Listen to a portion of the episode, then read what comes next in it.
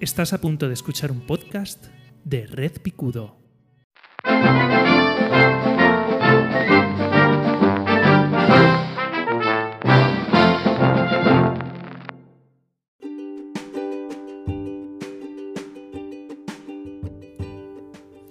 Bienvenidos, bienvenidas a un nuevo episodio de Mi opinión no demandada. Yo soy José Vivaeza y hoy es 14 de abril de 2023 y eh, hoy quiero hablar de por qué los hombres deberíamos de escuchar o tener contacto con el feminismo, pero además no contacto es que yo tengo una cuñada que es muy feminista y no sé qué, y no sé más, no sé menos. No, no, no. O sea, un contacto real. Tenemos que investigar activamente qué se mueve y qué, eh, qué testimonios se mueven en torno al feminismo, porque yo creo que hay muchísima desinformación muchísima desinformación, absolutamente muchísima desinformación.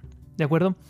Em, creo que fue el episodio pasado. Bueno, primero de todo, aviso de spoiler. Eh, yo me autodefino, a pesar de que aún yo soy consciente de que me queda muchísimo recorrido por hacer, muchísimo que aprender, muchísimo que reflexionar, ¿vale?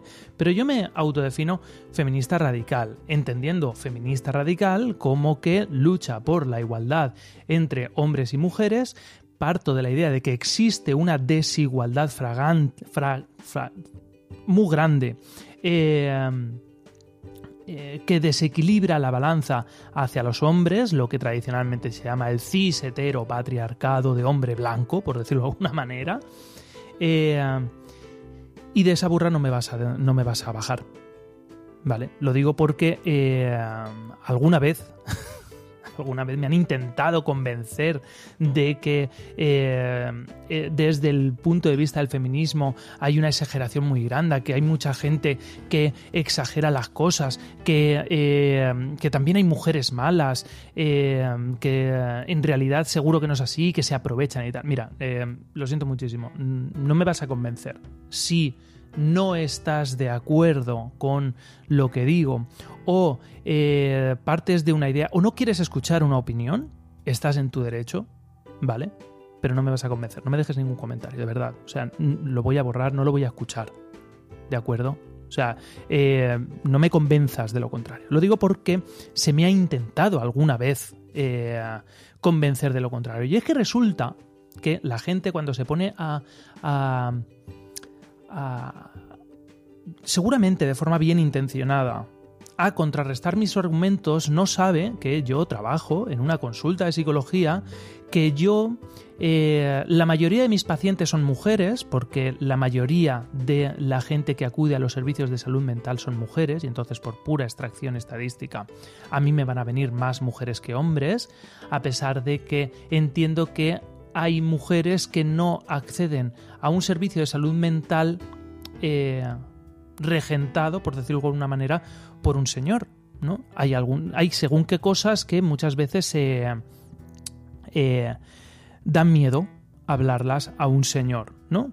Cuando vas a la seguridad social, te asignan eh, un psicólogo o una psicóloga y esto es lo que tienes. Tienes derecho a no ir, pero mm, tienes poquito opción, sobre todo porque lamentablemente yo soy un firme creyente en los servicios públicos, en la necesidad de una sanidad eh, pública y universal, eh, pero tiene los recursos que tiene. Yo siempre digo que mi eh, valor diferencial, mi ventaja competitiva es que te puedo dar una cita con suerte en esta misma semana, si nos apretamos un poco a lo mejor para la semana que viene. Ahora que estamos en Pascua, me estoy yendo a dos semanas. Esto no debería ser normal.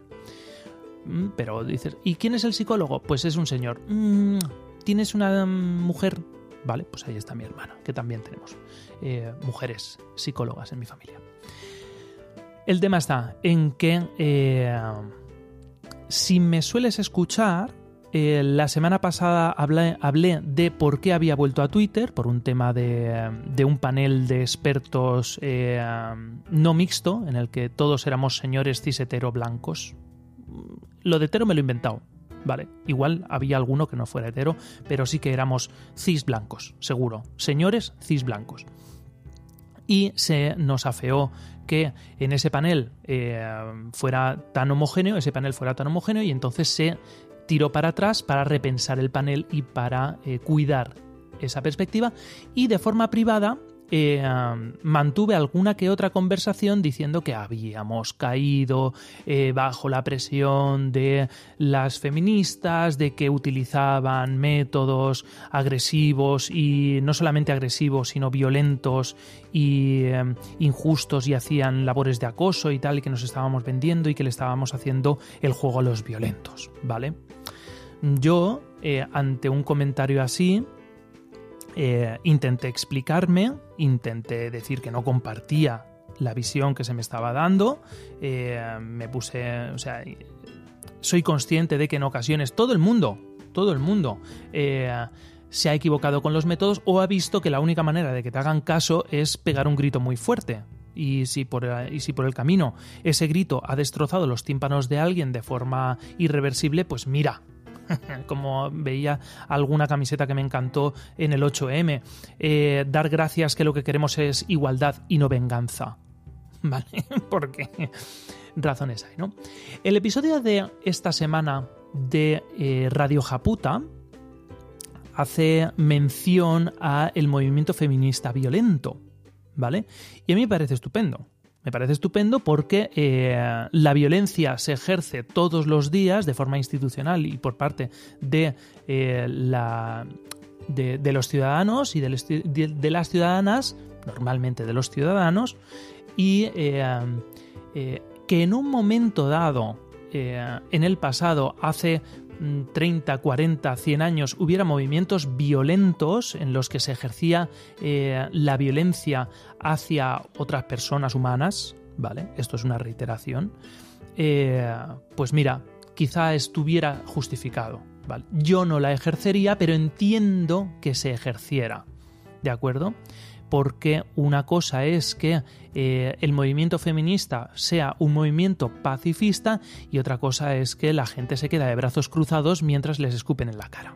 ¿Vale? Son cosas muy diferentes. ¿De acuerdo? El tema está en que efectivamente yo soy un fiel oyente de eh, Radio Japuta. ¿Vale? Llevo años escuchando Radio Japuta.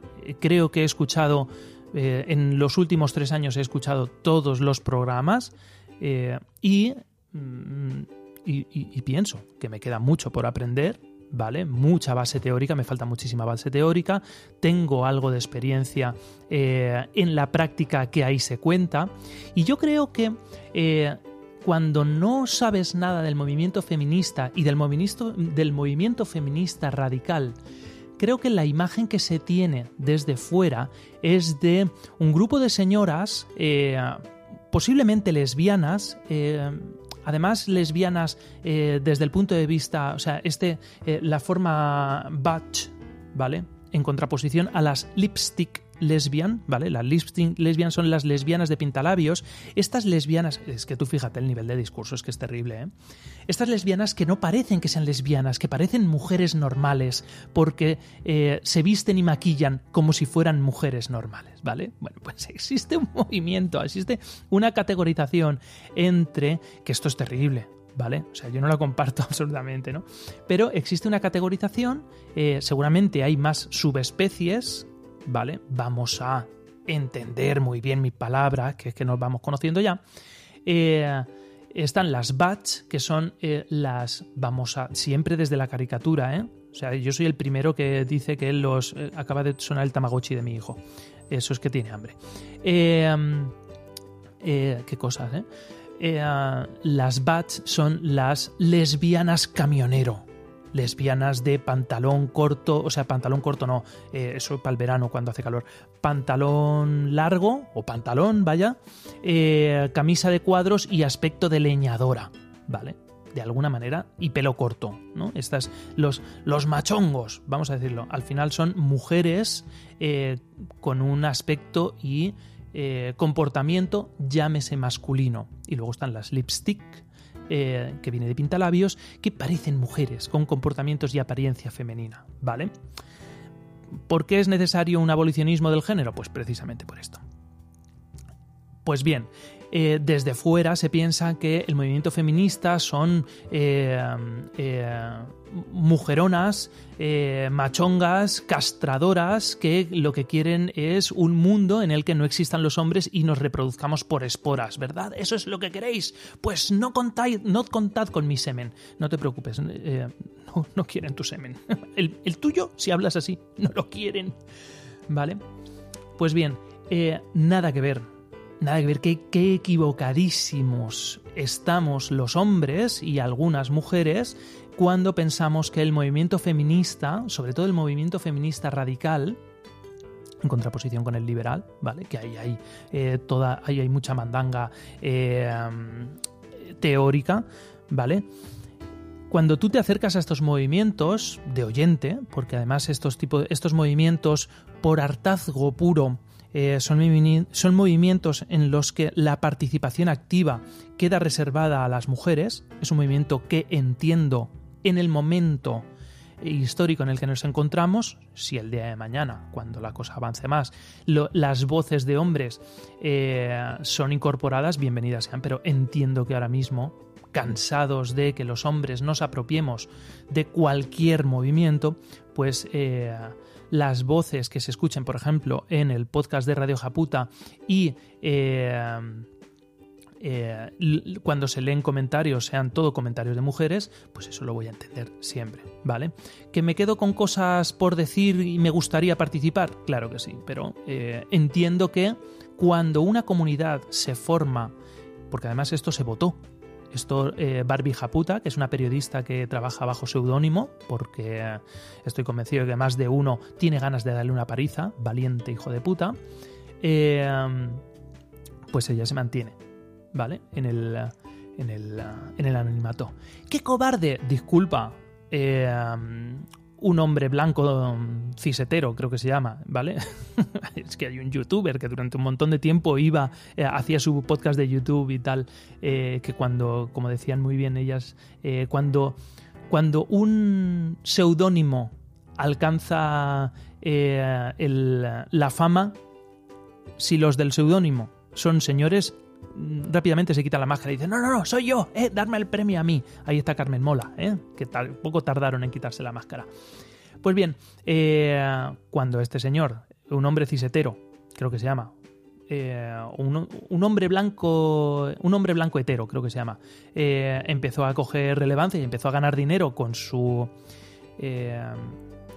canal, mm,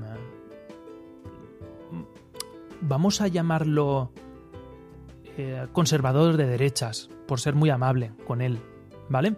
Eh, machista, porque lo es.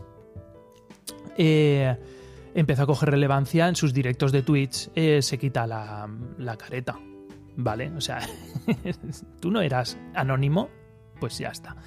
Bueno, pues Barbie Japuta en su podcast que tiene una comunidad increíblemente grande y yo que me alegro que cada vez sea más grande, se votó entre, entre las oyentas eh, cuánta, o sea, si, si, aceptaban voces de hombres y eh, el oyentado, por decirlo de el, conjunto de oyentas eh, votó que no, que, que, vamos a mantener un espacio seguro y luego ya veremos.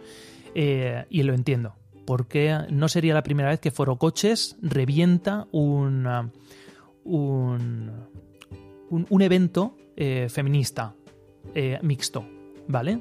Por eso eh, son necesarios en un momento dado los, los eventos feministas no inclusivos, por decirlo de alguna manera. Es que me discriminas. vamos a echar la vista atrás. Vamos a ver cuántos, cuántos millones de años llevamos discriminando, ¿vale? Esto es una falacia. No te he dicho que no quiero que me convenzas. Pues el tema está en que cuando escuchas Radio Japuta, eh, empiezas a escuchar no solamente una lección maravillosa de historia, sino también una multitud increíble de voces de mujeres que cuentan sus historias particulares y empiezas a ver patrones y empiezas a ver la necesidad de que efectivamente hay un espacio seguro donde eh, se pueda señalar libremente el elefante en la habitación en el que eh, las mujeres vean que su historia particular de, eh, de ostracismo, de, maltrato, de discriminación, de haber sido ninguneadas de forma sistemática, violadas, eh, maltratadas y, despreciadas, no son casos únicos, que no eres la rara, que no eres la... Vuelve a sonar, no sé dónde tengo ahora el, tamagotchi de, de mi hijo, eh, que se ha ido de campamento y me ha dejado a mí al cargo. Eh, y tendrá hambre.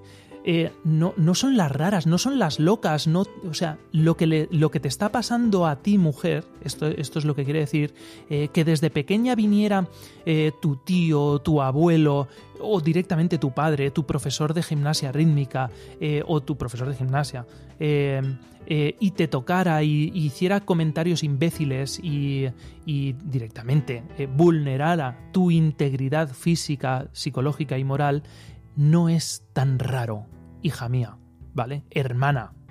Esto es lo que escuchas. Y son podcasts cargados de rabia eh, por la injusticia y de amor por la compañera, ¿no? Y deberíamos de escuchar eh, estas voces porque creo que eh, al final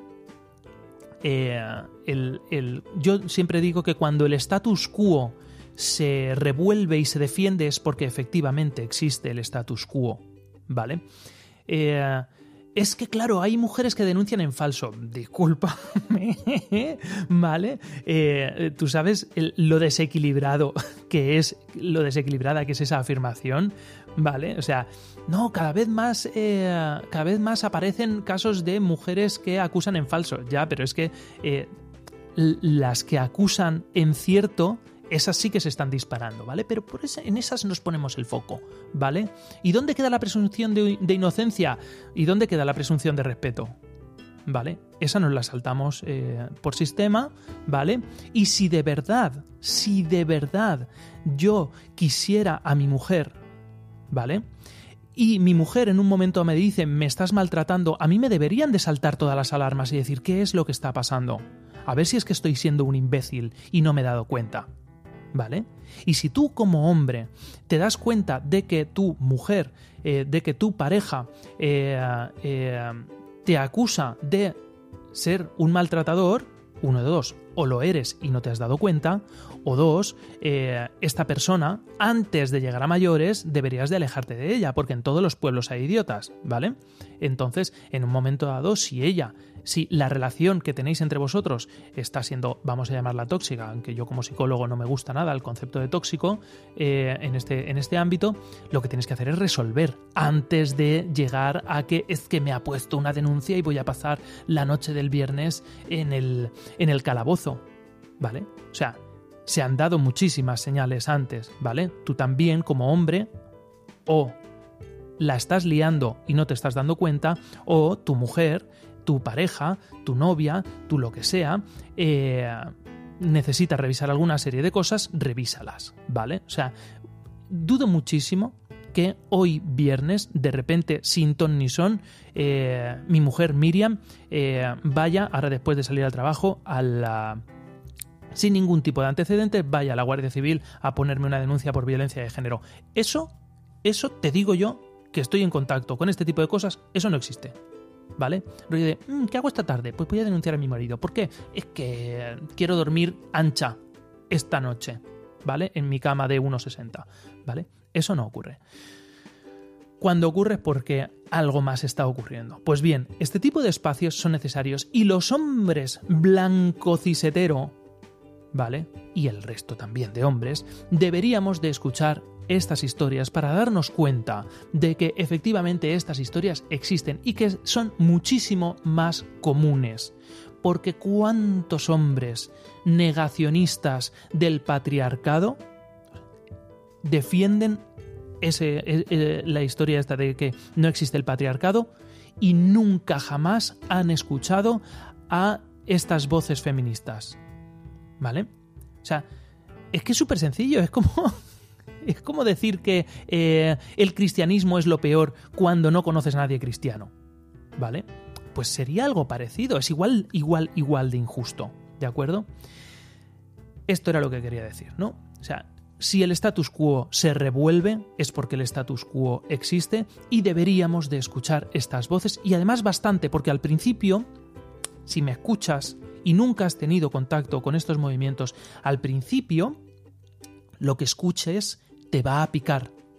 Mm, lo vas a negar, vas a decir que son todas unas exageradas.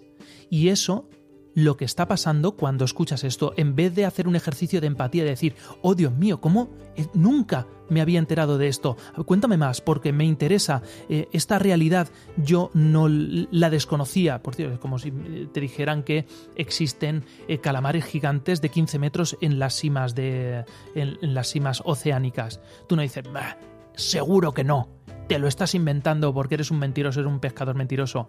O dices, ostras, qué interesante, cuéntame más. Si tu postura es de seguro que es mentira, todo esto son unas exageradas, es que efectivamente el status quo que existe se está revolviendo.